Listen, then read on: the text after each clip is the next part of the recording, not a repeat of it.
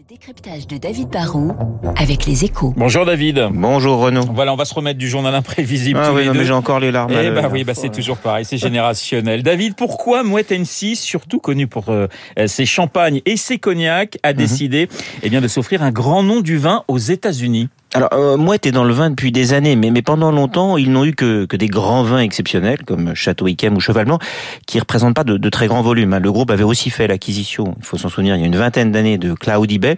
C'est un groupe néo-zélandais qui est très fort dans, dans les blancs.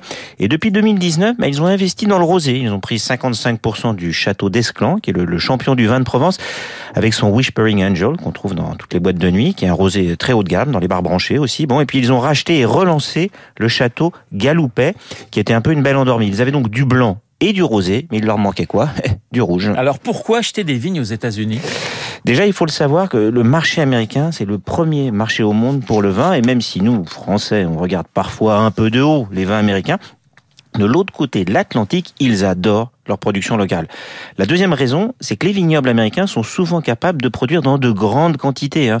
Joseph Fels, par exemple, c'est plus de 750 000 bouteilles par an. Souvent, c'est difficile d'atteindre de tels volumes en France avec une exploitation. Et les Américains, en plus, sont très forts en marketing. Leurs vins sont souvent, devenus des, des marques puissantes. hein. Phelps, par exemple, produit le, le célèbre Insignia, qui est une vraie icône des vins de la Napa Valley. C'est une signature, et donc cela a une vraie valeur. David, le vin est donc de plus en plus stratégique pour euh, N6 Moet Hennessy, c'est une filiale de LVMH, le numéro un mondial du luxe, qui se positionne sur le haut de gamme. Mais pour progresser, le groupe se doit de disposer d'une offre pour répondre à tous les moments potentiels de, consommation. Il faut du champagne pour les fêtes ou les soirées, des alcools forts pour les cocktails, des cognacs pour le digestif, du spritz pour l'apéritif, et il faut du vin pour les repas. Et dans le vin, bah, il faut du blanc, du rosé et du rouge.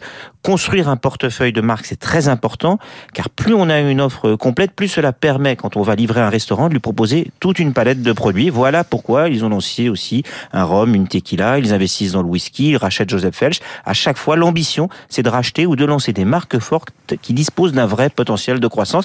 Car même si on doit tous, bien sûr, consommer avec modération, la vérité, c'est que le marché de l'alcool en général et du vin en particulier, ça reste des métiers très porteurs. Il y a de la croissance en volume comme en valeur. Merci David. Votre chronique, elle, est à consommer sans modération sur l'antenne de Radio Classique. Je vous rappelle mon invité à 8h15, le président de l'Institut ELAB, Bernard Sadanès, pour notre baromètre mensuel. Tout de suite.